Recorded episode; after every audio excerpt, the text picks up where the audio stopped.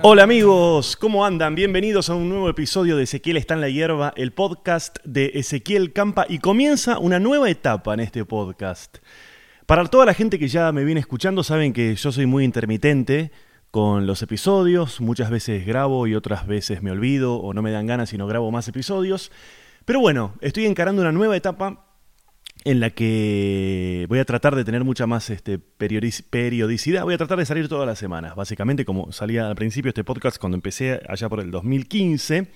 Y para eso me compré un montón de equipos para que por un lado me den ganas de hacer más episodios y por otro lado me den ganas eh, de grabar con gente, porque antes era muy difícil, yo tenía unos micrófonos más o menos, y ahora me gasté unos mangos, me compré estos micrófonos que están viendo ustedes acá, esta grabadora que están viendo aquí por este otro lado.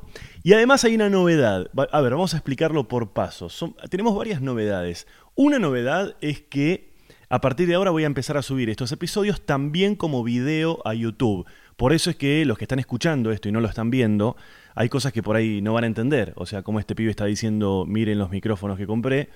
Eh, bueno, lo estoy diciendo para la gente que, que lo está viendo por YouTube. Yo no puedo andar digamos, eh, editando un video para YouTube, otro audio para la gente que solamente lo escucha. Así que se van a tener que adaptar. Voy a tratar de hacerlo lo más simple posible, pero ahora la cosa es así. Saben ustedes que hubo un cambio muy fuerte en los últimos tiempos con respecto a los podcasts. Y la gran novedad es que ahora se pueden escuchar también en Spotify. Entonces, a partir de ahora, antes ustedes tenían que escuchar en iTunes Podcast o se tenían que bajar una aplicación para, para Android si eran personas que están en situación de Android. Pero a partir de ahora todo el mundo los está escuchando en Spotify. Pero quiero aclararles lo siguiente. Por un lado, eh, Spotify no permite que vos puedas tener unida tu cuenta como artista, que yo la tengo y tengo cuatro especiales ahí. En, en Spotify, cuatro especiales de stand-up. Pueden entrar, entren en Spotify, búsquenme como Ezequiel Campa y ahí van a encontrar cuatro especiales de stand-up. Pero ¿qué es lo que pasa con Spotify? No me permite unir, no nos permite, a los que hacemos contenido, no nos permite unir eh, esos especiales, que son como álbumes de una banda, con el podcast. El mundo podcast sucede eh, en, otro, en otra zona de Spotify. Tienen que entrar en, podcast o si no directamente buscarlo como Ezequiel está en la hierba que es el nombre de este podcast. Hay mucha gente que ya conoce la, historia detrás de esto. No la voy a volver a contar, pero básicamente tiene que ver con mi madre fumando marihuana. Entonces, ¿qué quiero decir? A partir de ahora, ustedes van a seguir eh, pudiendo escuchar esto en podcast, que es la aplicación de, iTunes de los sistemas operativos eh, iOS. Eh, lo pueden escuchar también en las aplicaciones para podcast históricas de, Android. Lo van a poder escuchar, lo van a poder ver como como video en YouTube. Lo bueno de si lo llegan a escuchar como video, lo bueno es que van a, seguramente voy a poner más cosas, porque tal vez estoy hablando de un tema y por ahí quiero poner un pedacito de un video o de una imagen. En YouTube lo voy a poder hacer, cosa que no voy a poder hacer en otros formatos. Y entonces ahora las novedades son esas. Pueden escuchar en Spotify, pueden escuchar en las plataformas de siempre y a partir de ahora como video también en YouTube. En YouTube, al igual que en el resto de las plataformas, me encuentran como arroba Ezequiel Campa. Y esto que voy a pedirles ahora, por favor, por favor, por favor, les pido que lo hagan en cualquier lugar que sea que escuchen estos podcasts. Y el pedido que tengo para hacerles es que se suscriban al podcast en, todas las plataformas y que se suscriban a mi canal de YouTube, en, obviamente en YouTube, y que activen las notificaciones, así se enteran y no se pierden de ningún episodio. O sea que ya saben, si están viendo esto en YouTube, van a suscribirse, tiki, le dan suscribirse. Esta es la biblioteca que tengo acá, estoy acá, esto es mi casa, esta es una cosa del micrófono que usaba antes, eh, que creo que anda por acá, ¿dónde está? A ver. Bueno, por ahí tengo. Ah, no, allá está el otro micrófono que usaba antes. Suscríbanse en YouTube eh, abajo y le dan a la campanita. Así cada vez que yo subo algún, algún contenido, más allá de. de. de cómo es de. de los de los podcasts, cualquier video que esté subiendo, les van a avisar ahí. Uy, anda Roma. Hola, Rami. Bueno, mi perro anda por ahí. Suscríbanse activen las notificaciones. Si están en Spotify, suscríbanse al podcast, eh, síganme también como artista, arroba Ezequiel Campa. Me pueden seguir en Instagram, que ahí yo subo la mayoría de los videos de Vicky del Solar y demás. Pueden entrar ahí, Ezequiel Campa, suscríbanse también, mándenme mensajes. Y una cosa que les quiero pedir, por favor, encarecidamente, es la siguiente. Entren en mi sitio web, que es www.ezequielcampa.com.ar, porque ahí yo pongo todas las funciones. Ahí está, es como un hub en el que están todas las funciones, donde me voy a presentar, en qué qué fecha, en qué sala, cómo comprar las entradas y demás. ezequielcampa.com.ar y obviamente que ahí también, desde ahí van a poder ir a los podcasts, van a poder ir a las redes sociales y a mucho más este contenido. Si están viendo esto en Spotify, perdón, si están viendo esto en YouTube, les voy a dejar abajo los links y todo eso, que es una cosa que, en otras plataformas este, no se puede hacer. Otra cosa más que por favor les quería pedir encarecidamente. Yo siempre me quejo de que no sé de qué hablar en estos episodios. Muchas veces hablo con gente, o sea, hacemos como pequeñas entrevistas, y ahí sí está bueno, es más fácil, porque la charla te va llevando, pero cuando los hago solo, la verdad es que a veces no tengo tema. Entonces le pido lo siguiente, cuéntenme, ustedes yo sé que lo hacen, pero les pido encarecidamente que lo empiecen a hacer con un poquito más este, de ganas. Yo voy a silenciar esta mierda. Eh, cuéntenme de qué quieren que hable. Sugiéranme temas, sugiéranme, mándenme links de cosas, che, mira esto, mira lo otro. Y lo otro que me gusta mucho, eso fue un mate para los que escuchan, lo otro que me gusta mucho es que me cuenten en qué circunstancias, desde dónde escuchan esto a veces me escribe mucha gente de muchos países del mundo y, me dicen, che, bueno, yo vivo en Australia, lo escucho cuando voy al trabajo, te escribo desde China, me han escrito desde cualquier lugar, te escribo desde China, em, bla. Bueno, hagan eso, por favor, por favor. Bueno, este episodio es un episodio especial porque es un episodio en el que estuve hablando con un amigo. Les cuento un poco. Vengo de estar en una gira en la que fui a actuar a Miami con, con Connie Ballarini a un festival de stand-up que se hizo en, en Miami. Y después aproveché que estaba más o menos cerca y fui a República Dominicana a hacer una función que se transformaron en tres funciones porque fue un éxito total la gente que vino y sobre todo cómo se rieron. Le quiero mandar un saludo enorme a la gente de República Dominicana, a toda la gente del Comedy Club RD, a toda la gente, bueno, Carlos Sánchez, con quien estoy eh, hablando un rato después de que termine con esto. Eh, Carlos Sánchez, ahí de República Dominicana, gran comediante. William, su productor, Tomás, el dueño del del Comedy Club, Lo Panqué, un montón de comediantes que me estuve encontrando allá. No me quiero olvidar de ninguno. Bueno, ya me estoy olvidando de, alguno. Ah, bueno, no sé, le mando un saludo a todos. Voy a estar volviendo en noviembre a República Dominicana para un festival que hay ahí de, comedia y en esa ocasión voy a aprovechar para ir a otros lugares que están por ahí cerca. Um, dicho esto, les quería contar, eh, primero agradecerle a la gente de... Mm, de Good Vibes. Good Vibes Rentacar, que es una agencia que nos dio los autos en Miami. Autos súper baratos y aparte te llevan del aeropuerto al, lugar donde te dan el auto y viceversa. Cuando lo vas a devolver te llevan a la puerta de donde, de donde tenés que tomarte tu avión. Mucho más barato que las agencias tradicionales y un servicio mucho más profesional, no, personalizado, profesional y personalizado. Muchísimas gracias. Muchísimas gracias también a la gente de SDQ Rentals que me dio el departamento en República Dominicana a través de Airbnb, SDQ Rentals, búsquenlo si andan por ahí, excelente departamento, muchísimas gracias. Les voy a poner abajo también de todo, toda esta información para que, para que busquen y, este, y se puedan contactar con, ellos si, si, necesitan. Bien, dicho todo esto, em, les quiero contar que en este episodio estuve charlando con Carlos Sánchez, que no quiero adelantar demasiado porque estuve después este, hablando con él en, ¿cómo se dice?, en la charla, entonces no quiero introducirlo a él, presentarlo a él dos veces. Es un comediante amigo de República Dominicana, bastante, bastante paralela a, la mía, su vida, digamos. Tenemos edades parecidas y otro montón de cosas parecidas que las vamos a estar eh, nombrando en un rato. Y pasó algo muy curioso, muy curioso durante este episodio, y es que en un momento tuvimos que pararlo porque pasó lo siguiente me pidió de parar la grabación. Bueno, escúchenlo, escúchenlo, es muy divertido. Los dejo con el episodio y al final del episodio volvemos a charlar un segundo nosotros y, y eso, adelante, Carlos Sánchez.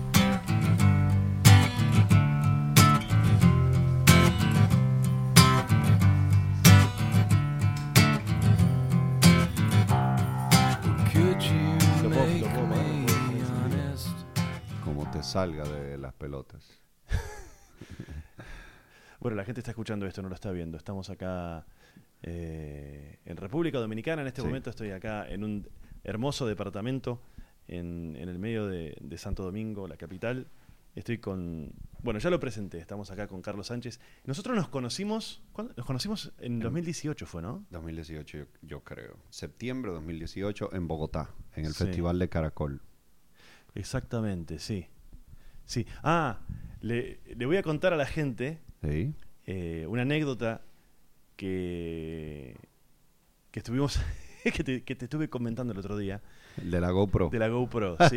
Cuando yo lo conocí a esta persona, cuando yo lo conocí a Carlos en, en Bogotá, en el Festival Este, fueron dos o tres días que compartimos, fuimos a recorrer alguna zona de Bogotá y demás.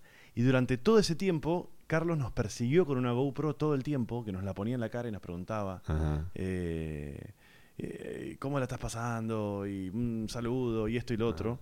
Y, y en algún momento, incluso recuerdo que se te quedó sin batería la GoPro Ajá. y dijimos, bueno, listo, no vas. Y sacaste una Canon que no sé de dónde tenías. Ajá. Y- Es verdad, y- yo andaba con la Canon. Sí, Ya, andaba con pues la yo Canon. andaba equipado, full. Claro, y yo ese, eh, y en ese viaje, eh, yo había comentado con, con- mi novia, yo había viajado con mi novia a Colombia, y en un momento habíamos comentado, ¿no? Que, che, Carlos está todo el tiempo con la cámara y te pregunta, y, y dijimos, sí, qué raro que está con la cámara todo el día.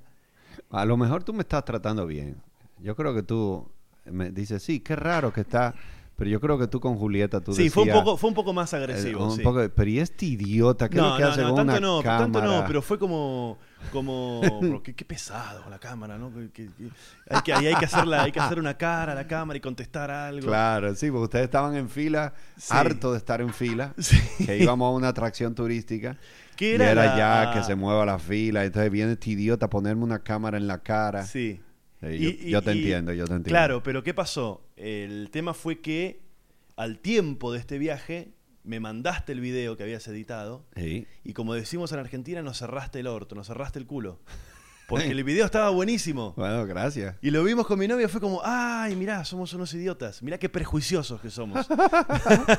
Bueno, pues. Y ahora me estoy vengando, le cuento a la gente, me estoy vengando porque eh, yo me compré ahora yo una GoPro y lo estoy persiguiendo a Carlos por todos lados, así que, Sí. que miren por ahí, seguramente en mi Instagram o, o en mi YouTube o en el de Carlos, que seguramente van a estar por ahí dando vueltas los, vide- los videos de mi venganza. Sí, y o sea, yo vine aquí a saludarte en Santo Domingo y tú me saludaste con la GoPro, Con la, GoPro en la mano. Sí, con la y GoPro me en la dijiste mano. eso y ahí me di cuenta que yo para ti soy un influencer.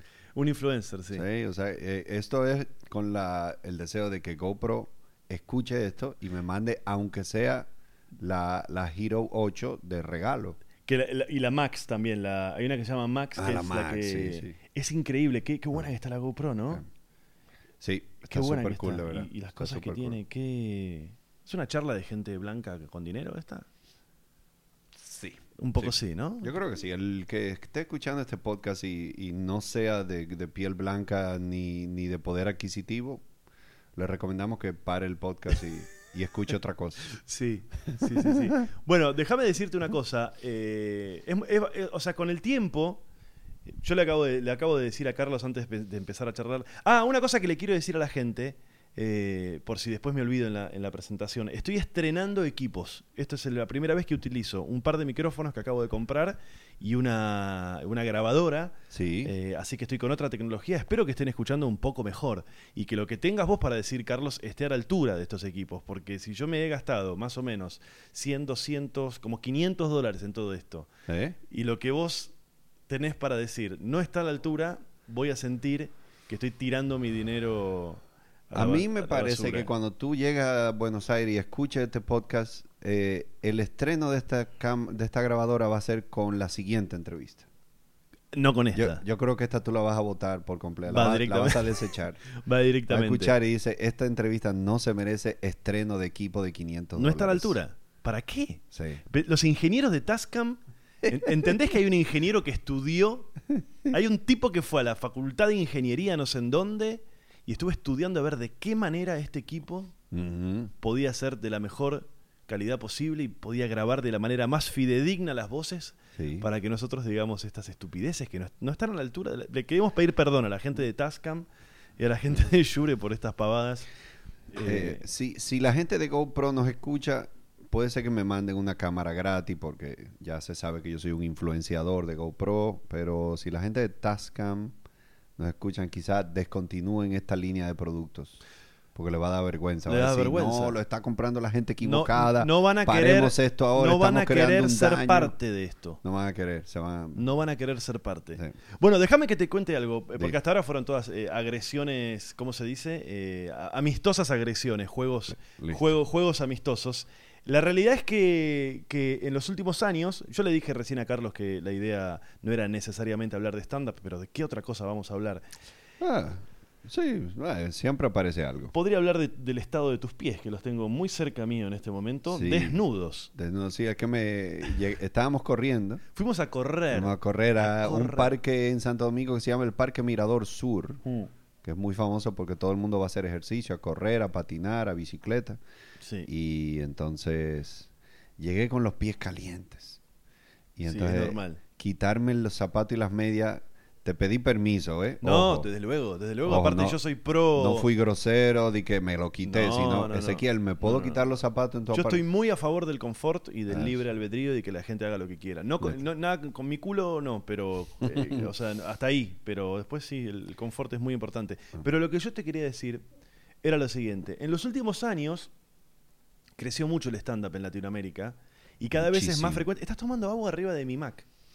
Pero tu Mac tiene un protector... No, no es un protector, es, Eso es- un protector. ¿Cómo que no es un protector? ¿Y qué es eso? no, es una cosa de la tapa, pero bueno. Exacto, es una tapa protectora. No es una tapa... Tapa, es una tapa... Bueno, igual te vas para Miami mañana, así que si la Mira, tú tienes que ponerle clave a tu computadora. ¿No tiene? No tiene. O sea, yo abrí la computadora y ya yo puedo ver todo lo que tú estás manejando de tus notas y tu correo electrónico. O sea, yo tengo acceso inmediato a tu computadora. A mis chistes, ¿me podés robar los chistes? Estos son chistes. Déjame ver ¿Qué cosa? lo que estaba ahí. Que me da mucha, ¿sabes qué? sí. Me, me da mucha bronca. ¿Qué es que- HSDDS? Hola, soy Dicky del Solar. Ah, buenazo, sí, verdad, verdad. Ahora una Eh. cosa, me da mucha, me da- ¿sabes qué me da bronca? Que te voy a apretar un par de botones que yo no sé usar. Estos, Sí, no, no lo sabía usar eso yo. súper fácil. ¿Qué es? ¿Cuál es? Mira, le das a Command y a la... a- no, a me esta- estás mintiendo. De verdad, de verdad. Command Y, a- y al tab. al tab y abre Mira, todas, las, todas las ventanas que están. Entonces ahí tú Ah. eliges la aplicación, pum, de ahí te sale ese. Mira. Y si te vas aquí, pum, ah, no, ahí no estaba abierta la aplicación. Ahí está, ¿ves? Mira, bastante bien lo manejas para tener 65 años. Tengo 40, yo soy más joven que tú, Tenés 40 aunque no lo parezco. Wow. Estoy, estoy hecho mierda. ¿De 40, 40 años tenés? Sí, 40. ¿De Eh, qué año cuando- sos? el mes que viene, 41. ¿En qué año naciste? 79. Qué bárbaro. Bueno, después nos vamos a sacar una foto para que la gente vea y, y se dé cuenta de, de, de cómo es una persona de 43 y una de 40. Y juzguen ustedes mismos. sí. Perdón, aquí eh, eh, pedimos sushi hace rato. ¿Y? Entonces, hay varias etapas del pedido. Sí. Te dice, el repartidor ya está en el local esperando tu pedido, pero tiene un huevo de tiempo el tipo ahí esperando. ¿Cuánto dice? ¿10 minutos? Ah, no, entrega estimada dice ¿A las de, 22? de, de las 22.06 a las 22.16. ¿Y qué hora es ahora? Eh, las 22 menos 3. Bueno, en, en 20 minutos debería estar acá, ¿no? Ya, pero tratemos de hacer esto más entretenido, porque de verdad se nos está yendo Sí. la mano hablando mierda. Que Sí, es la idea un poco. Pero te quería decir esto, en los no. Bueno, últimos... pero la idea no es perder oyentes. Es que no los hay, entonces no hay, no hay mucho, no hay mucho para perder. Pero la idea, la- lo que te quería decir era, era lo siguiente, hace un rato le decíamos, le contábamos a la, a la gente esto de que nosotros nos conocimos en el festival eh, de Caracol, un festival que, que organiza un canal muy importante de Colombia. Y con los años ha crecido mucho el stand-up en Latinoamérica y cada vez es más frecuente que comediantes de, de- los comediantes podamos viajar de país en país, de ciudad en ciudad y presentarnos. Y claro, uno va conociendo comediantes y, y- y va como teniendo afinidad más con uno que con otro, por el, por el estilo de humor, por la edad. Y, y yo me fui dando cuenta eh, eh, en estos días que hace que estoy aquí en, en- en Dominicana, que nosotros tenemos bastante en común, además de, de que somos bastante contemporáneos. Estuvimos hablando de los, de, de los perros también. Los dos nos fuimos a vivir afuera de la ciudad, ¿Eh? Los Los, dos dos, tenemos perros rescatados. rescatados de la calle. Sí. Eh, los dos este, tenemos más o menos la misma cantidad de seguidores en Instagram. Sí. Entonces yo estoy pensando que, no sé si de alguna manera, eh, viste que dicen que en, algún lugar del mundo hay otra una persona igual a uno, eh, tiene un nombre eso, ¿cómo se llama? Dicen que todos tenemos un doble en algún lugar del mundo. Mm, no, no lo sé. Pero tú sientes que tú y yo tenemos tantas cosas en común para pensar que yo pudiera ser ese doble en algún lugar del mundo tuyo. Yo creo que tú estás exagerando en ese. Un poco sí, me parece. Sí, te está yendo lejos. Tenemos cosas en común, pero yo ser tu doble, eso sí lo veo fucking lejos. ¿Por qué? Coño, porque no tenemos tantas cosas en común. Tenemos muchas cosas en común. Pero muchas, muchas. Yo no conozco muchos, come- muchos comediantes que se hayan ido a vivir afuera de la ciudad, a más Eh. o menos media hora, Sí. 25 minutos. Sí. Cansados de la ciudad y Sí, bla, bla, bla. Que tengan más o menos la misma edad. Que le gusten los perros, que rescaten perros. eh, que... ¿Qué más? Yo creo que No son ya tantas, ¿no? hacemos Me stand-up. parecían, me parecían muchas y me estoy stand-up dando cuenta dos. que son pocas. Claro, o sea, exacto. Tenemos cosas en común. Bueno, tenemos visiones bastante parecidas De la comedia. de la comedia, de la Sí. política, de la religión, de la economía, de la Sí. sociedad. Es cierto, hemos podido conversar mucho de esas cosas. Sí. Pero, pero en definitiva, por más cosas que tenemos en común, no somos el doble. No somos el doble. Lleguemos a esa conclusión y deja de insistir. A lo mejor tú querías romantizar con la idea de, Puede ser, sí. uh, mi doble en el Caribe. A lo mejor tú me estás tratando de convencer para venir con frecuencia para acá, a la playa del Caribe. ¿Qué playa Y- del Caribe si no fui todavía a la playa? Bueno, pero está, está. Est- Lo que pasa es que estamos está. trabajando. Está, se sabe que Estamos trabajando, pero- Estar está. Pero... Sí, pero O, mire, o es un mito. No es un mito. no Porque yo, me- yo debería estar, hoy es jueves, yo hoy debería estar en, en la playa, sí, bueno, no, mañana, a la mañana, debería estar en la playa, pero no. Agregamos una función más. A las 7 de la noche, Y a las 19 tengo- horas. No hace falta que lo digas porque cuando esto salga al aire ya. Al, ai- al aire. Al aire. Al aire. Cuando salga al aire. Bueno. no, no, no. así, bueno, claro. el sábado tú vas a estar en la playa. Eh, sí, y se, se termina el mito de si, es un- si, si existe o no. Hasta ahora es una, es una leyenda para mí la ¿Esta playa. es tu primera vez en el Caribe? No, estuve en el Caribe colombiano, estuve en México, estuve en Puerto Rico.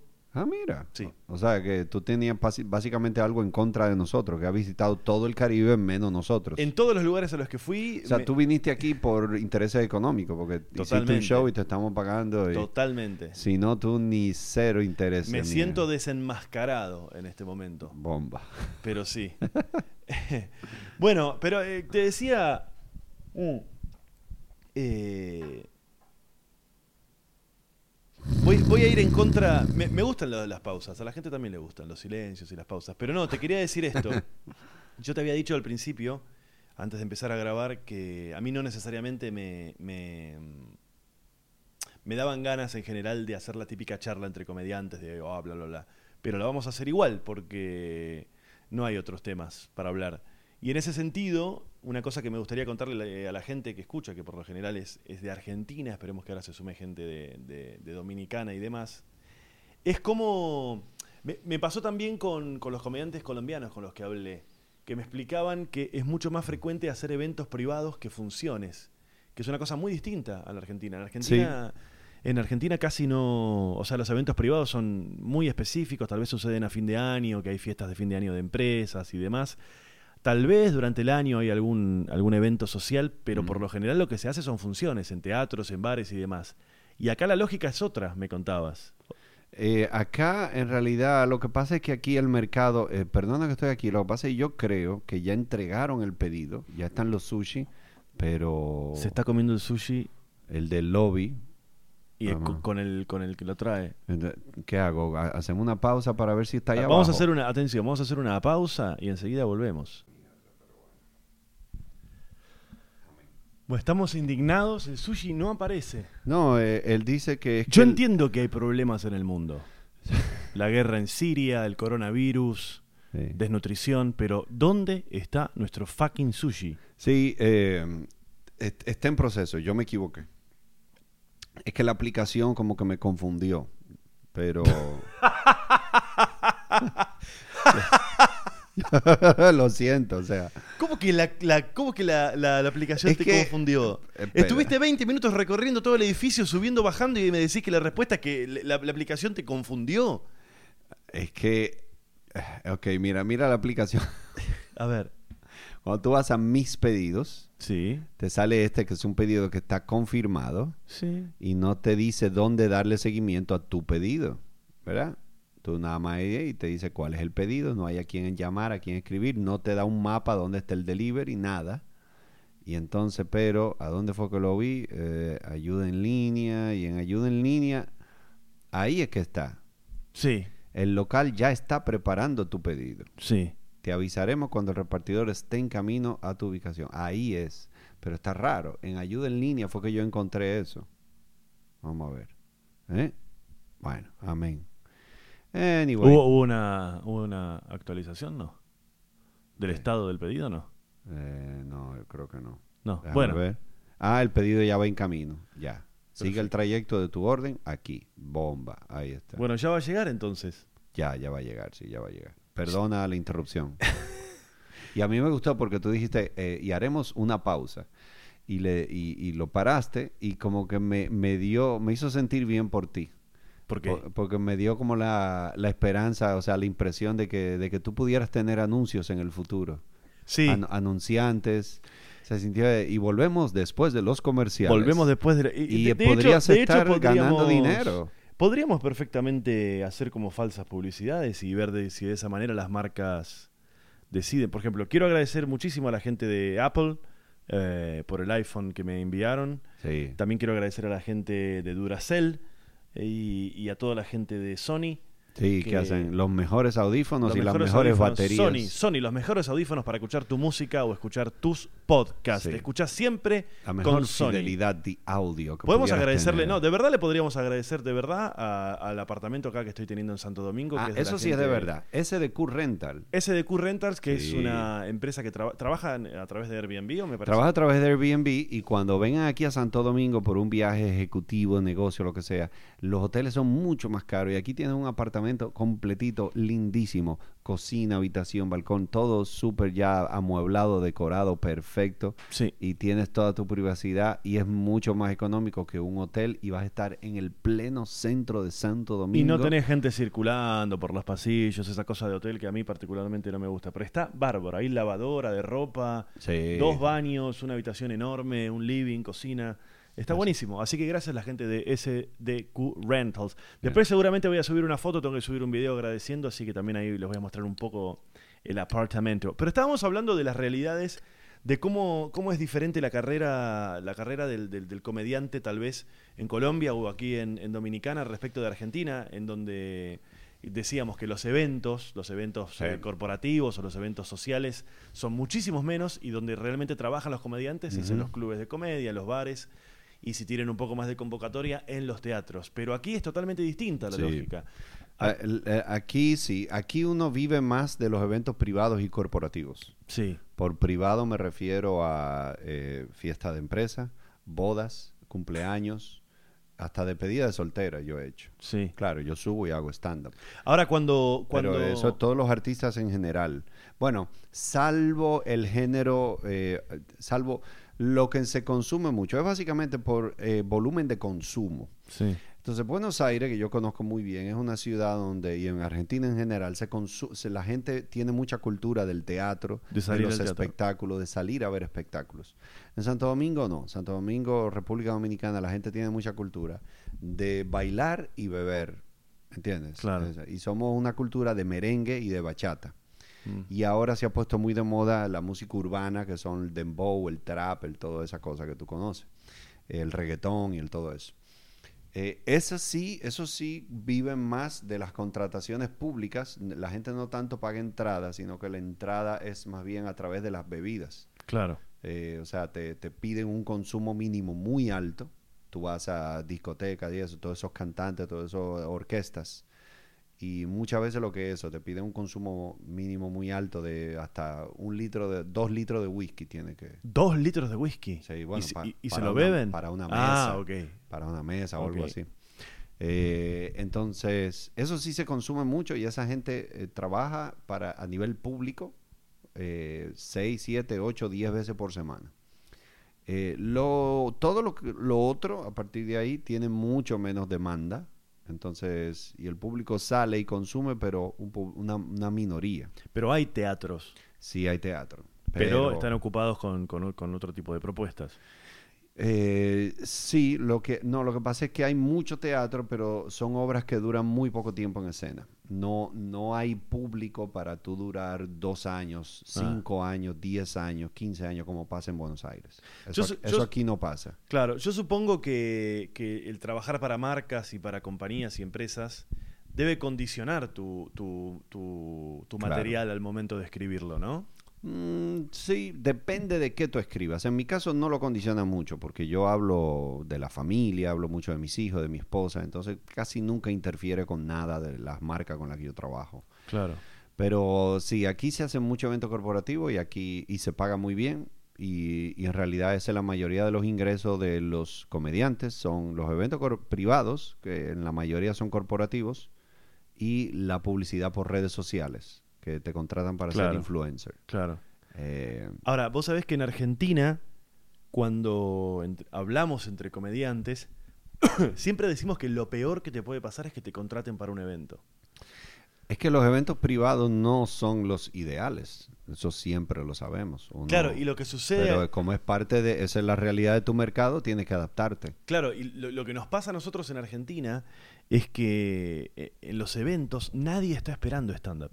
Eso. Entonces es ir a actuar para gente que no quiere Eso. escucharte, que no estaba Es que son- esperándote. eso, son gente que salió de su casa a otra cosa. Sí, Y entonces, ah, mira, está Carlos ahí. Ah, ok, déjame, bueno, déjame escucharlo. Pero cuando tú estás en tu casa, te bañas, te cambias porque vas a ver a Carlos, pagaste una taquilla para ver a Carlos y te sientas, ya tú tienes una emoción y una, una razón para querer ver a Carlos. claro. Y ya psicológicamente es un, es un chip totalmente diferente. Claro, además lo que sucede por lo general también es que en los eventos la gente está muy condicionada en el sentido de que eh, no es lo mismo estar en un teatro a oscuras al que fuiste a ver un comediante que estar de repente en un grupo de gente con la que trabajás, con la Mm. que querés mostrarte inteligente, con la que te querés mostrar refinado, Sí. con la que querés mostrar que vos no te reís de cualquier Sí. pavada. Entonces, Mira, una vez te cuento esta historia. Yo estaba en. eh, la- Sabes que tradicionalmente los bancos es la peor en ese sentido. lo- lo- lo- los eventos cuando es para un banco. Cuando es para todo, eh, publicidad para un banco, eh, evento para un banco, lanzamiento, rueda de prensa, todo de un banco porque son las instituciones más formales, las Claro. que tienen que mantener más el respeto, todo, la, la, la imagen. Y, y entonces yo tuve un evento donde están a mi izquierda una mesa larga donde están los dueños del banco y, a la de, y una mesa a la derecha donde está el Departamento de Recursos Humanos del banco, que fue el que me llamó y me contrató. Entonces yo veía como la mesa de la derecha, que son recursos humanos, se mantuvo el show entero no viéndome a mí, sino mirando hacia la, hacia A la ver- mesa de la izquierda A ver cómo reaccionar. para ver si a los jefes les gustó, porque les daba miedo de que yo no les gustara. Claro. Y de hecho, no les gusté. porque me contrataron para dos eventos. Sí. Y cuando terminé ese evento, me dijeron, eh, me llamaron al otro día y me dijeron, mira, el segundo no lo vamos a utilizar, muchas gracias. Yo estaba comenzando mi carrera. Pero te pagaron por los dos. No, me pagaron por uno. Y, lo- y- y esto es una pregunta un poco más íntima.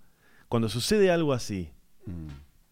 Eh, ¿te lo tomás personal o tenés la capacidad como para que no te importe? Eh, ya no, ya no. Antes sí, antes eh, igual te afecta. Sí. No te voy a negar que, uff, bueno, eh, Sí. pero es parte de. Todo el que hace stand-up sabe que es obligatorio y normal que de vez en cuando uno tenga malas noches. Tú Sí. estás tratando de conectar con seres humanos y hacerlos reír.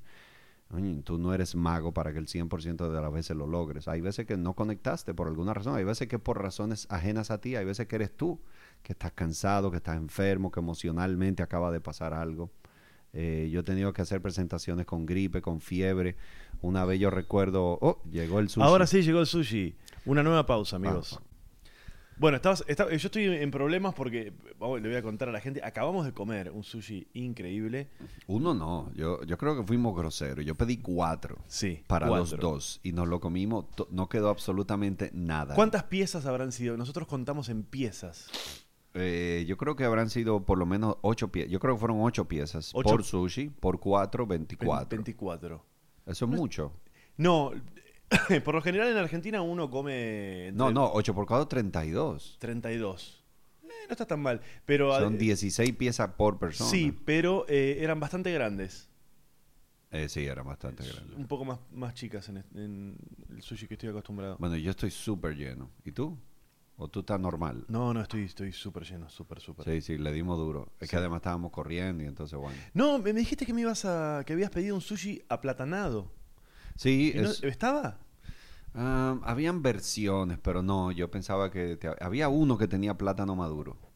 Plátano Eh, maduro. Sí, ¿qué es eso? O sea, nosotros tomamos el sushi y le, le agregamos ingredientes típicos dominicanos. No lo detecté, pero estaba riquísimo, pero no, no lo. Sí, no lo eh, eh, habían dos que tenían sabores muy dulces. uno, ah, esos. uno de esos. Ah. El plátano maduro es bien dulce. ¿Acá hacen mariquitas?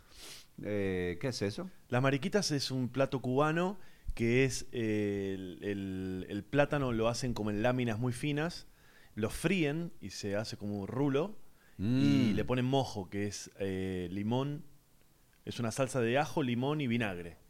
Son como unos chips de plata, está buenísimo. Sí, sí, sí, aquí hacemos cosas parecidas. Sí. Le llamamos fritos. Fritos. Si tú vas ahora a un restaurante y dices, quiero unos fritos verdes. Y ahí sí. O, eh, ¿cómo se llama lo otro? Cuando... Patacones, tostones. Sí, es, es lo mismo que la- los patacones o los tostones. claro, aquí- pero aquí- eso es pisado. Tú es puedes como- decir frito, aquí se, se, se dice mucho frito o eh, los tostones, también se entiende los tostones. Claro, pero los tostones, los tostones no es el como cortado en rodajas y pisado. Sí. Claro, no, las mariquitas son como, como, como láminas. Mm, Lo cortan en láminas como si Ah. fuese un queso sí. y lo fríen y cuando lo fríen se hace un rulo. Yo lo digo porque lo, lo hice en mi casa. Mm. Se hace un rulo Mm, ya, ya, y ya, quedan como una papa frita Sí, de, sí, sí. de, de bol- de snack. Sí, Sí, eso es buenísimo. está buenísimo. Sí. Bueno, Pero pues te tengo, el, el problema es que no sé en dónde habíamos quedado. Sí, yo sí sé. Estábamos hablando de, eh, de que muchas veces te va mal en Los el eventos, negocio, en los sí. eventos. eh, y que yo te iba a contar que una vez yo, eh, cuando mi esposa y yo no éramos eh, casados, sino estábamos de novios, eh, yo peleé con ella muy fuerte y habíamos, habían amenaza de terminar la relación. Y fue, eh, tú sabes, esa cosa cuando uno tiene novio que, eh, nada, terminamos y Sí, nos dejamos por dos semanas, un mes. sí, sí. Y en esas dos semanas, un mes, ustedes hablan más que nunca. Sí. Y luego del mes dice, somos tan estúpidos. Y ya, y volvamos a estar juntos. Sí. Pues eso nos Y entonces, pero es, eh, en uno de esos días mm, yo habíamos tenido una pelea fuerte y estaba afectado, muy, muy afectado emocionalmente. Hice un show y yo recuerdo que ese show fue bastante flojo. Y, y es por eso, o sea, tú estás afectado, tú, tú no tienes tanto ánimo para estar... Bueno, te confieso que anoche cuando yo abrí el show tuyo, yo no estaba muy bien, yo, yo lo sabía, estaba muy agotado, yo creo que tengo Claro. un pequeño virus porque hasta me sentí un poco mal de la barriga, como náusea, como que no, Sí. no tenía apetito. Y eso Y- pasa. Y, y como cansado. bueno, Y viste yo, que. yo no me sentía al 100% anoche, pero Claro. eso es, eh, como decía George Carlin, eh, si te fue mal el viernes en la noche, concéntrate el sábado en la noche, que eso, Claro. ah, eso es parte del negocio. Claro, y volviendo al tema de los, de los eventos, eh, cuando aquí te contratan para un evento Sí. social, corporativo, lo que sea, eh, ¿Lo que se acostumbra es escribir material específico para ese evento? No, no. no eh, eh todos los clientes quisieran eso, pero obviamente eso no se puede. Claro, pero los clientes tienen que entender esto. Esto, es, esto, atención. Esto es un mensaje para los clientes, para los que eventualmente contratan stand-up para un evento. Y viste. Primero, yo sé que esto conspira contra nuestro, nuestro trabajo. Primero, sepan que nadie espera stand-up en un evento. Sí. Contrátennos igual pero sepan que están co- cometiendo un error. Y lo segundo es, tienen que entender que no es tan fácil escribir un material de stand-up que funcione, corregirlo, estudiárselo de memoria, sí, tener la certeza de que va a funcionar la noche del evento. sí, Es muy difícil escribir material a medida. Sí. Porque además lo que sucede es que cuando uno se pone a escribir material a medida, vamos a decir, por ejemplo, te contrata cerveza Corona, sí. No, en mi caso, presidente, que en es para tu caso, trabajo. presidente, sí, le mandamos un saludo enorme al presidente. claro, eh, de repente a vos te contratan para una empresa, la empresa que sea, y, y- y- y- y pretenden que hagas material específico. Claro. Y tal vez el- el- el- el- la marca, la empresa para la que te llaman, no es algo que vos consumas, no es algo que te interese necesariamente. Entonces, si tenés que ponerte a escribir eh, material, eh, por ejemplo, sobre baterías, porque te contrata una empresa, una fábrica de baterías, una marca de baterías, seguramente va a ser una mierda lo, que, lo que resulte. Sí. Entonces ahí lo- la gente que contrata tienen que entender que lo mejor es ir con material probado. No, es que escribir material y, y aparte quieren reunirse y todo Ah, eso, ¿no? Sí, sí, sí, es, una coña. Que es una cosa que se hace eventualmente, pero se cobra aparte. Sí, yo cobro parte por eso, pero lo que yo siempre le digo a los clientes es que, mira, dime toda la información tuya, de tu empresa y de todo, y yo te daré pinceladas. O sea, yo, yo tengo un show y dentro de ese show yo voy a meterle cosas eh, dentro de, abro con dos o tres cositas, pero de 30 segundos, luego en otro momento meto una mención. Yo una cosa que hago también en las empresas es que yo pregunto por los empleados. Siempre, o sea, las empresas siempre tienen empleados que son uno que es jocoso, hay un empleado que come mucho, hay un empleado que toma mucho. El otro que llega tarde siempre. el otro que llega tarde siempre. Yo le digo, dame esa información interna de la empresa y entonces eso yo lo uso dentro del show, ¿entiendes? Bueno, De- de sí. que bueno, después de mí va el, eh, van a abrir el buffet de la cena, así que corran todos, sírvanse antes de que se sirva fulano de tal, Claro. que ese es el que come mucho. Riámonos del gordo, ¿no? Riámonos del gordo, claro, o sea, eh, sí, retomemos el bullying. Sí. Eso, el Pero- maravilloso arte del bullying que hoy en día es está siendo bullying. atacado, hay que rescatarlo. Sí, qué hermoso que es hacer bullying. Y, pero, no, pero de verdad, a, a mí me ha pasado cuando uno, eh, o sea, yo por ejemplo, en, por lo general debo hacer eventos por año entre 5 y 10. No, Sobre todo a sí, fin de año. Si yo hago eso me muero. Claro. Y... Entre 5 y 10 yo hago en los primeros 15 días de diciembre. Claro, claro. Claro, pero lo que yo fui aprendiendo eh, en los eventos es que el protagonismo lo tiene la gente, no, lo, Mm. no lo tiene el comediante. Así es. Entonces, a mí me ha pasado, por ejemplo, muy buen punto de, muy buen punto. Sí, a mí me ha pasado, a mí me ha pasado de querer imponerme cuando de repente en un evento había o uno que interrumpía todo el tiempo o, o lo que fuere, y me di cuenta que, que- que- que- que- que es imposible ganarle. Sí. A- al tío gracioso en el casamiento, Eh. al subgerente gracioso en, en el, en el evento corporativo. Me ha pasado a mí también que de repente cuando, cuan- me ha pasado, no sé, por ejemplo, en un casamiento, me pasó que a, los 30 segundos de empezar a hacer el material, ¿qué pasó? Te veo preocupado. No estoy viendo el tiempo que tiempo Ah, media hora, media hora, media hora. ¿Cuánto dura el podcast? Con que hagamos 15 minutos más estamos bien. Eh, ¿Sabes que tengo... o sea, ¿Tú crees que nos cabe otra pausa? Hemos hecho muchas pausas. Sí, podemos hacer otra más. Sí, me, me quiero tirar un pedo. Bueno, pausa. O tiro en el baño. Ah, bueno. O sea, la idea es tirarme... en el- No te tengo tanta confianza todavía para cagarme frente a ti. Eh, ¿qué- qué- ¿Aprieto pausa entonces? Es la primera vez que sucede esto. Sí, déjame ir al Creo baño. que en la, histo- en la historia de, los, de la historia del podcast. Déjame ir a tirarme un pedo. Bueno, Si tú quieres, incluso ni tiene que dar la pausa. Quédate hablando un poco. Incluso haz tu pregunta bueno. y vos vas a tratar de. vos y yo voy a ir escuchando. Perfecto. Bueno. ¿Está caminando? Sí, sí, sí, sí. sí. Bueno. bueno, la cosa es así. Eh, me ha pasado a mí. eh,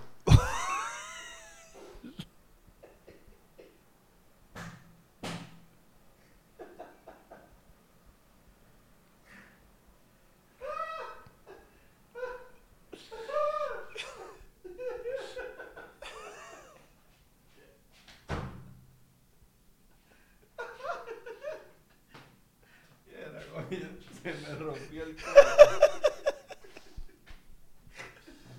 Ay, ay, ay, ay, ay.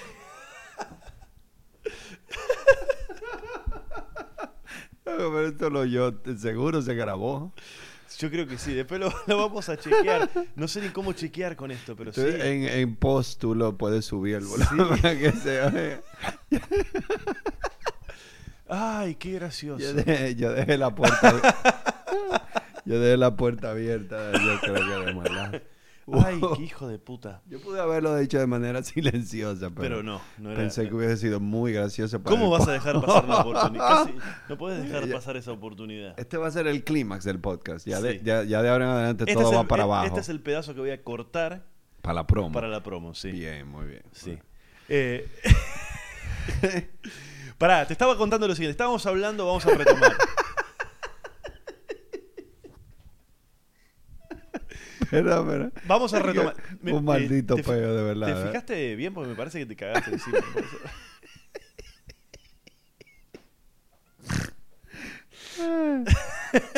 Ok, sigue, sigue. Bueno, vamos. Ah, ah, ah, ah.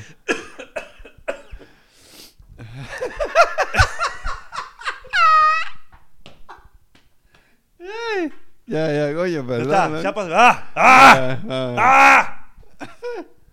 No, esto, esto, esto, esto, esto. Eh, estábamos hablando de que en los eventos el protagonismo no lo tiene el comediante, sino que lo tiene el, el público, la gente que está presente. Y, y a mí me pasó un par de veces que cuando aprendí esto, me encontré de repente haciendo un evento, un casamiento, en el que a los 30 segundos de estar haciendo el material, alguien gritó, sí, como el tío Julio, Y ya. Y me puse a hablar con el tío Julio y el show lo hizo el tío Julio. Estuvo 40 minutos con el micrófono hablando y diciendo cosas, imitando famosos y haciendo chistes. Y yo estaba al lado diciendo, muy bien Julio, muy, buen, muy bien Julio. Terminó el evento, Te despediste. me despedí, pero me fui con bastante culpa, con la sensación de que les había robado el dinero, porque no había hecho nada. Sí, Y el tío Julio Pero no a la cobró vez, nada. claro, no, pe- pero a la vez lo que sucede, eh, había un poco de orgullo, de, una, de, de- de, bueno, no me dejas hacerlo, anda a cagar. Sí. Y me fui, y me fui como entre un poco frustrado, no me fui contento. Sí, claro. No, no me dejaron hacer mi trabajo, pero por otro lado, di- digo, bueno, anda a la mierda, ¿qué me importa? Y me quedé un poco preocupado porque tal vez lo- lo- los novios que se casaban eh, esperaban otra cosa. O sea, te contrata para un show de Ezequiel Campa, bla, bla, Sí. bla. Y, y no había sucedido. Y al día siguiente me llama y me aparece el teléfono del novio eh, en, el, en el celular y digo, uy, me va a decir que le pareció, que bla, bla, bla. Mm. Bueno, me amó, me amaron. Me dijeron, Claro. nos morimos de la risa, claro. es lo mejor que pasó, te queremos Claro. agradecer, fue un momento increíble. Yo decía, pero yo no dije nada, Claro. no dije nada, hizo todo el tío Julio. Bueno, ante eso te voy a contar dos cosas, que es muy interesante ese tema. Eh, una, a mí me pasó lo contrario. A mí me pasó que un gerente de una empresa me vio en uno de mis shows en el teatro y yo tenía hace mucho una rutina de Sócrates, fue uno de los primeros chistes que llegué a escribir. Eh, De Sócrates, el que él dijo yo solo sé que no sé nada y ya el tipo es un sabio y eso, y cómo, cómo coño puede ser un sabio si el tipo dice que no sabe un carajo. Y por ahí yo me iba. Y entonces cuando él me contrata, él me dice, mira, no deje de hacer la rutina de Sócrates, esa fue mi favorita. Y él, fue, él es que me está pagando. Y yo le dije, claro que sí. Y el show no me estaba yendo bien. Y entonces él me hizo seña de, ahora hazte la de Sócrates. Y empecé la de Sócrates y me terminé de enterrar. Porque estaba llena de obreros y de gente Ah. que, imagínate, que lo que quieren es bailar bachata, beber Claro, ron. claro. Y viene este idiota a hablarme de Sócrates. ¿Quién Sócrates. coño es Sócrates? Y, y entonces es eso. Ahí de, te- tú tienes que complacer a lo que el público quiere. Sí. Y lo segundo que te iba a decir es que, eh, ¿sabes quién es Greg Dean? Que escribió No. un libro, se llama Step by Step to Stand Up Comedy. No. Pues yo, yo tomé clases con él, eh, eh, es probablemente el mejor libro que yo he visto de stand-up. Eh, o sea que te lo recomiendo si lo quieres Sí. chequear, pero es muy interesante la forma como él plantea cómo funciona un chiste y a partir de ahí tú lo entiendes de una manera más clara. Pero eh, él dijo algo que a mí me impactó y como que siempre se me quedó grabado, que en el stand-up lo número uno es tu relación con el público y lo número dos son tus chistes, son tu material. Mm. O sea que él pone por encima de tu material Claro. tu relación. Y eso es tal cual lo que tú estás diciendo ahora. O sea, Sí. si tú quieres meter tu material porque tú consideras, pero al final eh, uno tiene que recordar que tu trabajo es hacer que la gente se divierta y que la pase bien. Claro, lo que, lo que lo tuyo fue de mucha madurez, porque eso es decir, bueno, aquí esta gente con el tío Julio está gozando, está pasándola demasiado bien. Si yo me meto aquí... si yo, quiero imponer mi material, O sea, estás interrumpiendo esa buena onda que ha causado Sí. el tío Julio y ese es tu trabajo. No es tanto presentar tus chistes, es lograr que la gente la pase bien. Claro, lo que sucede, lo que sucede también es que la historia del stand-up, que comenzó, según lo que yo entiendo, comenzó en los bares en, en Estados Unidos y en Inglaterra, en los que la gente después de la oficina iba a un bar a tomar cerveza y había un gracioso, uno que contaba chistes y demás. En algún momento a ese gracioso le pusieron una tarima, en algún momento esa tarima se transformó en un escenario y en algún momento ese bar, en lugar de la gente ir después de la- del trabajo a tomar cerveza, empezaron realmente a ver shows Claro. y, y a cobrar entradas y la gente iba a ver a comediantes específicos. Claro. El paso siguiente fue que los comediantes más populares, a los que mejor les iba, empezaron a pasar a los teatros. Sí. Entonces, cuando un comediante pasa a un teatro de no sé cuántas personas y la gente va a ver el show de ese comediante, lo que empieza a suceder es que los comediantes empezamos a pensar que cumplimos otra función y que la gente está muy interesada en lo que tenemos para decir y nos olvidamos un poco de que nuestro objetivo es que, la, que nuestro objetivo no, nuestro servicio, por llamarlo de alguna manera, sí. es que la gente se ría y empezamos a creer que tenemos otro que tenemos otras eh, que cumplimos como otras funciones para la gente Sí. que necesitamos que la gente reflexione que la gente se vaya modificada del Sí. show que la gente abra los ojos respecto de algunos temas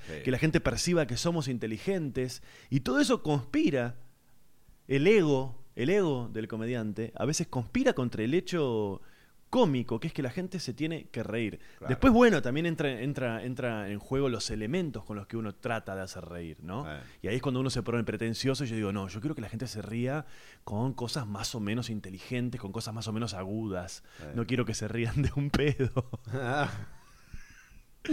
Pero... Lo grande es que el, mi pedo va a ser de verdad lo más gracioso de este podcast. Yo creo que por, más- por más que tú y yo lo más gracioso de la elevar el humor. de la historia de este podcast. Es probable. Sí. Bueno, pues entonces, sí, eh, hay un... eh, Chris Rock, en una entrevista, él habló de eso. de Chris que- Rock es negro.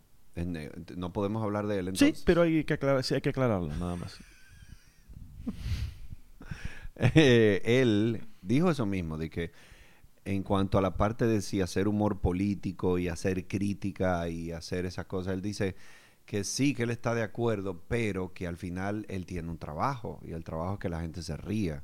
Entonces, si esa crítica o ese aporte que él hace no va de la mano de risas, él siente que le está fallando su trabajo. Los chistes tienen que estar Claro, y tienen que ser buenos. claro, Los chistes Tienen- tienen que estar y tienen que ser buenos. así es, tal cual. Es raro porque a mí me pasa como espectador que yo no recuerdo, no, pero de verdad, yo no recuerdo haber ido nunca a ver un espectáculo del cual haya salido diciendo la verdad. Hoy aprendí algo y esto me ha cambiado la vida. En el mejor de los casos he salido diciendo, qué bien que la pasé, qué buen momento. La verdad fue un buen momento. Así es. Me Eh, pasa lo mismo. Por eso a veces me parece que tenemos que tener cuidado con, con lo pretencioso, ¿no? Eh, a mí me parece que lo pretencioso, lo inteligente o lo agudo está bien cuando es lo que te sale. Si vos sos una persona aguda, profunda, inteligente, y bueno, va a ser así tu material. Pero forzarlo es difícil que suceda. Eh, Me estoy riendo del pedo Del todavía. Perdón. no, bueno. Pero eh, tiene mucha lógica eso. Yo nunca lo había pensado de esa manera. De que es verdad, cuando tú sales de un espectáculo, tú nunca has dicho Esto me cambió qué, la vida. qué bueno que fui al espectáculo porque hoy aprendí tal cosa. a partir de ahora. Jamás, Sí. eso no sucede jamás. Entonces, ¿por, qué. ¿por qué generaríamos nosotros eso en la gente? Claro. ¿Por qué? Eso, eh, eh, algo parecido una vez me dijo un director de teatro que yo decía, si al final de la obra le decimos, señores, seguimos en función la semana que viene, por favor vengan, y él odia esa vaina. Sí. y aquí se hace mucho en Santo Sí. Domingo. Y él dice, ninguna persona nunca ha recomendado un espectáculo porque le digan, por favor, recomiéndalo. Claro. Las personas lo recomiendan porque le gustó y Claro. punto. Y porque va y le dice genuinamente, loco, fui a ver un espectáculo que está buenísimo, ve a verlo, pero no porque tú me lo pediste. Sería muy, sería muy gracioso una persona que va a ver un espectáculo y le gusta mucho y después no sabe si recomendarlo porque el, porque el, No el- artista no lo pidió. Que él, él sentado en el escritorio en la oficina el otro día. Sí. Tengo ganas de recomendarlo, pero, Pero no lo dijo. ¿qué hago entonces? Y también está la inversa, que es Empe- el... Y llama a la novia. Mi amor, yo tengo ganas de recomendarlo. Pero y la, no novia, la novia fue con él al teatro con y él. la novia le dice, no, no, pero no, no dijo nada al final de la función. Y yo no sé si está bien que tú lo digas, mi amor. Y él le dice, pero, pero yo no sé si está mal tampoco. Y, eh, Y así, y vivieron felices para siempre. Y se, con- se ponen en contacto a través de las redes sociales con el artista y le preguntan si lo pueden recomendar al, al show. Y a partir de ahí el artista dice, tú ves, yo tenía razón, tengo que decirlo. Tengo que decirlo. Sí, porque el público es idiota. Sí. También, también es graciosa la otra, la otra versión, que es la persona que va a ver un show y le parece una mierda, Sí. pero el tipo al final del show pide que lo recomienden y el tipo va por la vida recomendándolo. Contra su pesar, sabiendo que le va a hacer pasar un mal momento a la gente. Pero, pero- como se lo pidieron, ¿Te lo pidieron? Te- él lo por educación tiene que hacerlo. Sí, es una persona muy culposa. Sí. Sí. No le gustó el espectáculo, pero como sus padres le dieron una cantidad exagerada de educación y de etiqueta y protocolo y respeto a los otros, él lo hace. Y al Sí. final se da cuenta que le está haciendo un daño a la sociedad. Porque está haciendo que los otros vean un espectáculo que no vale la pena y le resta a la sociedad. Creo que es, creo que es Eddie Murphy que hace un material en, en alguno de sus especiales, que no sé, tienen como 25 o 30 años sus especiales ya. Creo que ahora vuelve al stand-up. El, lo- el 80 y... ¿Cuánto fue? Y Como el 86, 86, Sí. una cosa así. Sí, sí. Bueno, en uno de esos especiales él dice que, que le da mucha bronca la gente que después recomienda su show y, cuen- y- les cuentan los chistes, pero lo- los explican mal. Sí, sí, es sí, muy sí. gracioso. Sí. Eh, no lo estoy sabiendo explicar con gracia, pero, pero, pero es, muy, gracioso. Ezequiel es gracioso, por si acaso esto lo decepciona. Sí. Ezequiel es muy gracioso. No se lleve de esto que acaba de pasar. No, no se lleven Está de muy eso, no. lleno, te estás agarrando la barriga. Sí, y, además me estoy reflejando. Me estoy reflejando en un, en un vidrio que hay acá y estoy Ah. viendo la panza de mierda que tengo, Dios. Nah, no tienes panza de mierda, tienes una pancita. Sí, pero no tenía yo esta panza. Fue gay mi comentario. No. O sea, estoy si- viendo, yo estoy viendo ahora tu abdomen y estoy diciendo, tú no, tú no tienes panza, tienes una pancita. Yo creo que sí. que A, fue. a ver esa pancita. Eso es una pancita, es una pancita. Yo creo que sí. No me gustó. Yo de hecho me voy después de aquí. Me siento un poco incómodo ahora. Bueno, volviendo un poco a, a lo que estábamos hablando, eh, te quería preguntar, eh, para hacer una comparación más o menos, ¿cuánto Sí, aproximadamente... yo soy mejor que tú. Sí, Yo- eso, eh, eso no. esa, esa eso comparación está estaba clara. Mucho ¿no? mejor. Sí, no, eso estaba ¿O te claro. referías a otra? A otra comparación. Podemos, sí, podremos. eh, tengo- yo tengo una cinta ahí para medir. Podemos. en pedos me ganás vos, claramente. No, es que honestamente yo soy pedorro. Sí. Pero el que me salió ahora fue bueno. Fui- yo, creo que, yo creo que fue. Yo, ese no es mi promedio de pedo. Espero, no tengo manera de chequearlo, pero yo, yo por los auriculares lo escuché, así que debe estar. Está inmortalizado. Lo podemos usar de ringtone. Lo voy a usar de ringtone específicamente. Lo voy a usar de yo con tu llame. contacto, claro. En Eh, tu contacto, ya. Carlos H, voy a poner específicamente ese, ese momento. O sea que cuando me suene el teléfono, ahí voy O sea a. que tengo ganas de otro. ¿Tú crees que sería fuerte hacer otro? ¿Sí? quizá más cerca. ¿Es el gag por repetición? bueno, no sé. No, pero tú me vas a preguntar, ¿cuál es la comparación? No, esto te quería preguntar. ¿Cuánto más o menos eh, te eh, pagan por un evento? ¿De verdad? Sí. Uy, Bueno, que- no, si no lo querés decir, no.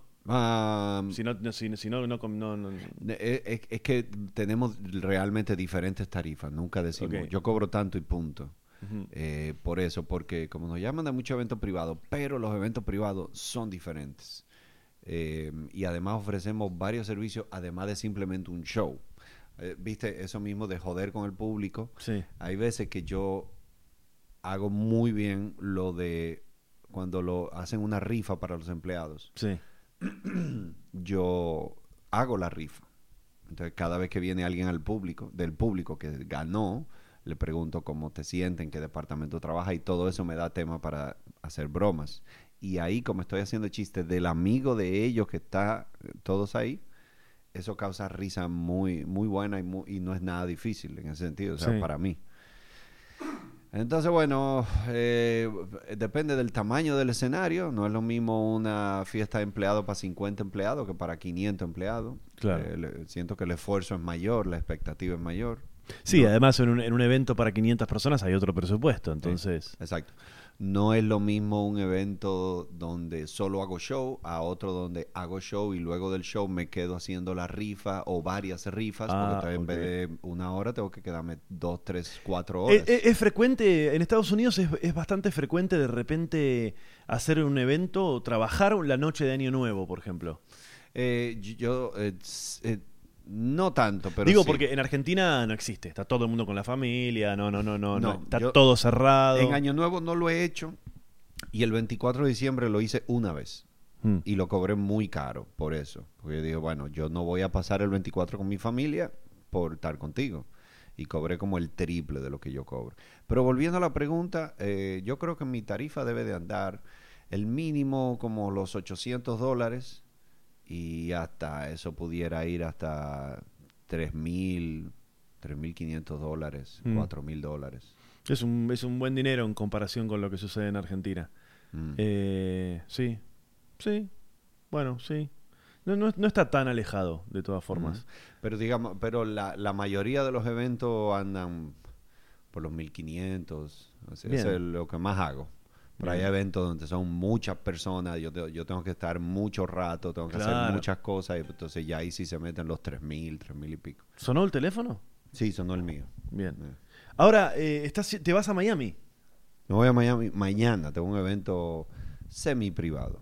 Es como, es para, es- pero es para comunidades de estas, eh, de iglesia. Y Sí. ellos tienen matrimonio y van a hacer un evento para matrimonios. Eh, Bien. y ya, entonces le tengo que hacer chiste de pareja, de mi esposa, de mis hijos. Y vas, llegás a Miami a la mañana, a la, a la tarde-noche tenés el evento y, el, y pasado mañana regresás. Exactamente. Así. Es un vuelo de Sí. dos horas. Sí, sí, O sea eh, que eh. tampoco es tan Mm. difícil. Y vos me, eh, estuvimos hablando en estos días, en, en- estando tan cerca de Estados Unidos, siempre está como la tentación de probar suerte allá y de, Eh, de, de mudarse y todo eso, ¿no? Y, y vos me decías que no es tan, no te gusta tanto el estilo de vida, la filosofía de vida. no, Eh, no, no, no me gusta la... Igual, los Estados Unidos son una nación muy cool y hay cosas muy buenas que tiene vivir allá en los Estados Unidos. Pero no me gusta que una sociedad tan consumista, no me gusta que una sociedad muy individualista, la sociedad más individualista que conozco. mm, Eh, o sea, básicamente todo el mundo lucha por echar hacia adelante, pero él, claro. lo que le pase a tu alrededor, que se, que se joda. Ahora, en el caso de... hay, hay menos sentido comunitario. Claro, yo, yo, yo actué tres o cuatro veces en Estados Unidos, en, en Miami y en Nueva York, y lo que me pasaba es que... que no me pasó en otros lugares. Me pasaba que... que, que, mm, que, que- no, no sé si tenía tantas ganas de hablarle a esa gente. ¿Se entiende lo que digo? ¿Y por qué? Porque a diferencia por ahí, o sea, no hay tanta comunidad en, en Nueva York, casi no hay argentinos. O sea, hay, pero no, no. Eh, entonces te van a ver eh, un mix de gente y, y, y lo- y la sensación era como, bueno, está bien, la, la hago la función, todo perfecto. Pero en algún lugar había como una cosa de, yo no tengo nada con esta. Mm, interesante. entiende? Sí, sí, interesante. Pero me parece que tiene que ver con el mix. Porque no me pasó acá, acá- no me pasó ni aquí, ni me pasó en Chile, ni en Uruguay, que son países este, a los que suelo ir. Pero cuando es una mezcla, como me pasó en Estados Unidos, que estás hablando para 20 cubanos, 15 nicaragüenses, Mm. 30 mexicanos, Mm. es un mix que... Además de que uno no es una figura, entonces no está esta cosa de me han venido a ver. O sea, la gente que viene, gente que ha venido, vaya a saber uno por, Sí. por qué misterio. Engañada seguramente o alguna cosa así. Entonces había como una cosa en algún lugar de... de, ¿qué, qué tengo yo con esta gente? No tengo ganas de decirle nada a esta gente. ¿No? No habla a mi favor Ah, esto. ah, no, no, invítenme, pero es verdad, invítenme igual a los festivales, perdón, ¿eh? No sé. no. Eh, no, pero a mí me puede pasar. Digo, vos, vos si vas a, a- a Estados Unidos, trabajás para dominicanos, no trabajás para am- americanos. Este, eh, em, dominicano en su mayoría, pero siempre hay una mezcla. Siempre hay una mezcla, porque muchos de esos traen a, a sus amigos colombianos de la oficina, a su esposa colombiana, venezolana, argentina, se casaron por allá. Eh, sí, o sea que siempre hay una mezcla, nunca es 100% dominicano. Hay veces incluso que es hasta mitad dominicano y la otra mitad de otras culturas. Y- Pero también he tenido, en el caso de eh, Miami, una vez yo me presenté ante público 100% venezolano, otra vez ante 100% cubano. Entonces, eh, sí, pero ese, ese, te confieso que ese sentimiento no lo he tenido. O sea, claro. Eh, y lo que, ¿sabes? Que no me presentaban, bueno, yo, me, yo he ido a Buenos Aires he hecho muchas cosas de trabajo en Buenos Aires, pero no presentaciones de stand-up.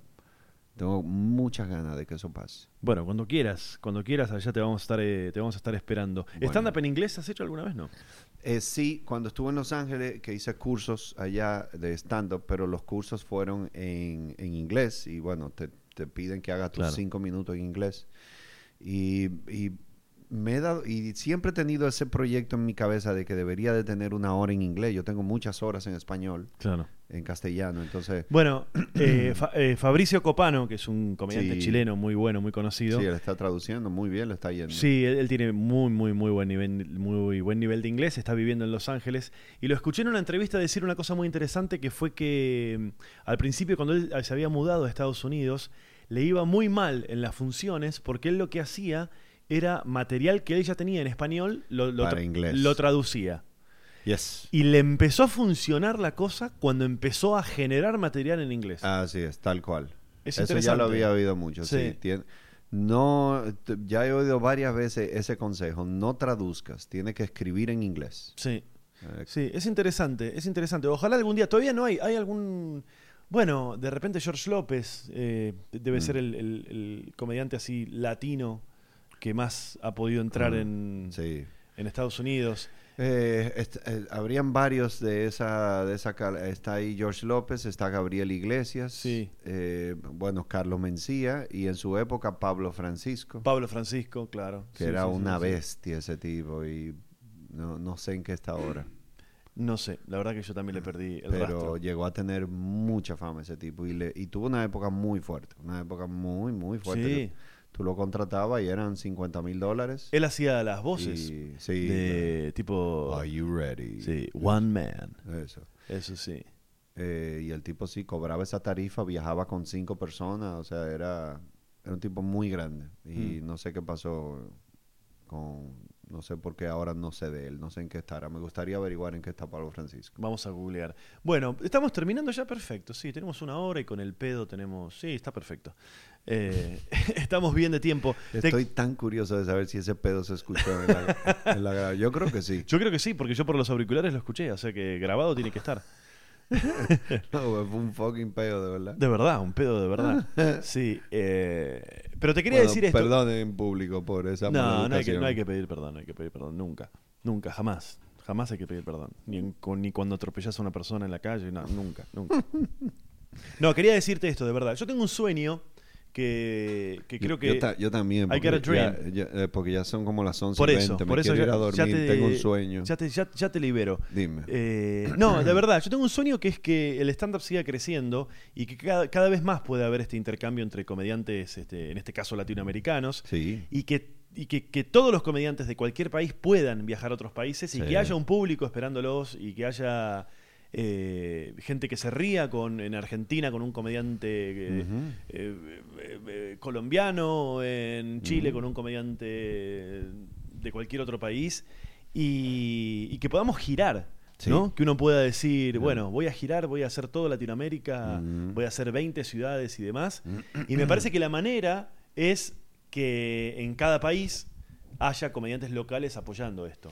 Sí. Y como te- yo te quería agradecer porque es lo que yo sentí acá en, Domi- Ah, en Dominicana, en Dominicana de parte tuya y de todo tu equipo, Ah. de William, de Randy, de la gente del Comedy Club, de Elías. de, Elías, de todos los comediantes que vinieron a, la- a las funciones. Sí. Seguramente me estoy olvidando de alguien, pero les quiero agradecer a todos No, y espero que si en algún momento podemos Sí. en Argentina recibirlos, eh, se den una vuelta por allá y que de verdad el stand-up siga creciendo y que podamos, como te decía, girar y que sea una cosa que suceda a nivel continente. Como pasó con la música. Y porque, porque en algún punto justamente hay cosas en común, me parece. Y creo que nos podemos reír. eh, nos podemos reír mucho por más que no seamos de, de- de un mismo país este, o de una misma ciudad. Bueno, en primer lugar, de nada, ha sido un placer y de verdad creo que eres muy bueno en lo que haces y de verdad ha sido un placer recibirte aquí, tenerte en Santo Domingo y al público dominicano le gustó mucho tu trabajo. Bueno, estoy Mucho. muy agradecido y ahora sí te voy a dejar ir a dormir y te quiero... Pero bu- bueno, quería terminar esa idea de ese sueño porque Sí. me gusta contribuir ahí. Tú sabes que aquí pasa algo que, que cada vez que traemos un comediante de extranjero, decimos, y desde Argentina. y desde Chile Sí. y desde Panamá. Eh, y a mí me gustaría que eso se borre, ¿me entiendes? Claro. O sea, que sea Juan. es comedia. es comedia. Y, y ya hemos demostrado que no es verdad que por tú ser argentino, un dominicano no te va a entender. Tú, tú, tú tienes, tú eres profesional y tú sabes. O sea, por ejemplo, yo no, yo no voy a ir a Argentina y voy a hablar de los carros públicos y del presidente Leonel Fernández. Claro. Porque, o sea, yo tengo dos dedos de frente. Claro. O sea, yo sé que no me van a entender, pero yo voy a ir a Argentina y yo voy a hablar de mi esposa, de mis hijos, de, de los dentistas, de las impresoras, porque son cosas que todo el mundo vive. No hay impresoras en Argentina. Entonces, pero sí, eso me- y yo creo que es eso. Yo creo que lo que tenemos que lograr en cada país de América Latina, sitios donde haya mucha demanda de comedia, que todos los días haya comedia, muy buena comedia, y que la gente sabe que va para allá y siempre va a tener comedia 1A. Ya sea con un panameño, un argentino, un colombiano, que no haya que estar diciendo, él viene de Colombia, porque entonces tú lo que logras con eso es que venga la comunidad colombiana.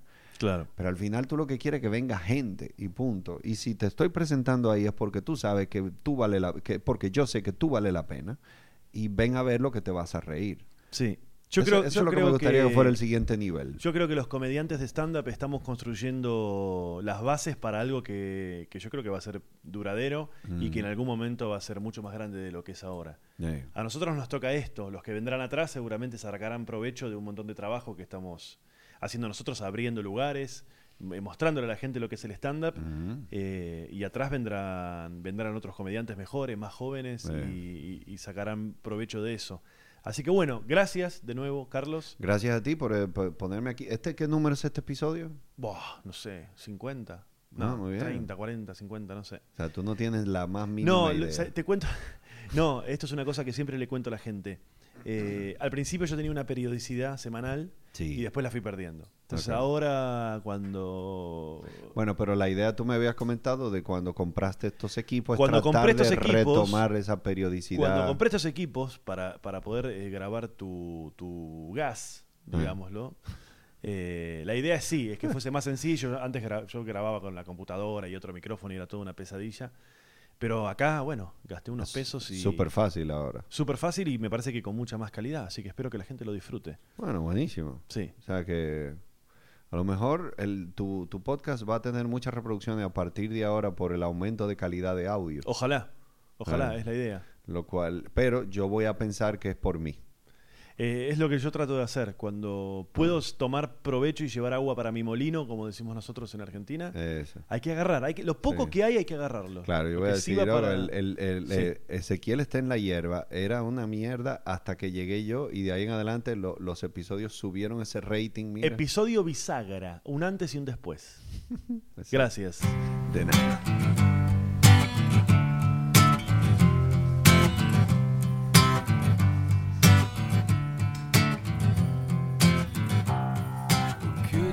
Bueno, ahí pasaba el episodio con, con Carlos. Primer episodio de la historia de los podcasts que se, tiene que detener la grabación, que, en realidad no se detuvo, para que, para que una de las personas se tire, se tire un, un pedo.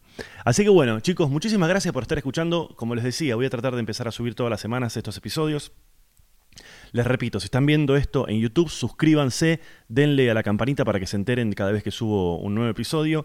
Si están escuchando en Spotify, suscríbanse al podcast, escuchen mis especiales, que los van a encontrar por afuera, buscándome Ezequiel Campa como artista, si no, Ezequiel Campa está en la hierba, ese, perdón, Ezequiel está en la hierba, que es el nombre del podcast. También suscríbanse, síganme. Mi Instagram es arroba Ezequiel Campa, al igual que mi cuenta de Twitter, y al, y al- oh, igual que mi Facebook. Y si alguna de estas cosas no les queda clara, me tiré como un erupto de repente, ¿no? si alguna de las cosas no, me, no les quedan claras, www.ezequielcampa.com.ar y ahí está todo, dónde me voy a estar presentando. Ah, les voy a decir dónde, dónde me voy a estar presentando, a ver. Porque eso está bueno, que lo sepan. Ti, ti, ti, ti, tic. Ezequielcampa.com.ar. Estoy ingresando. Mira, acá puedes ver dónde están las funciones, videos, podcast, audios. Mi reel actoral, atención, soy actor en mis redes sociales y se pueden contactar incluso conmigo. Ah, esto les quería decir. Eh, En algún momento seguramente voy a volver a tener un- un- una dirección de mail específica de, de- del, del podcast, pero por ahora me pueden escribir a cualquiera de mis redes sociales y si me quieren mandar un mail a ezequielcampa.gmail, ese es mi mail. el que uso siempre para absolutamente todo. Ahí me escriben. Bien, funciones que se vienen. El 6 de marzo voy a estar en Wilde, en la sala... Eh, ¿Cómo se llama? Sundap se llama. Nunca estuve. A ver. Perdón, Sadar Club. Sundap es otra sala en la que también voy a estar. Sadar Club voy a estar el 6 de noviembre y a partir, perdón, el 6 de marzo y a partir del 7 de marzo, que es el primer sábado de marzo, vuelven las funciones a Capital. Voy a estar en Palermo, hubo cambio de teatro, ya no estoy más en el Teatro del Cubo, estoy a partir del primer sábado de marzo en el Chacarerean, Chacarerean ahí en Palermo, todos los sábados a partir del 7 de marzo, o sea, 7, 14 eh, más 721, más 728.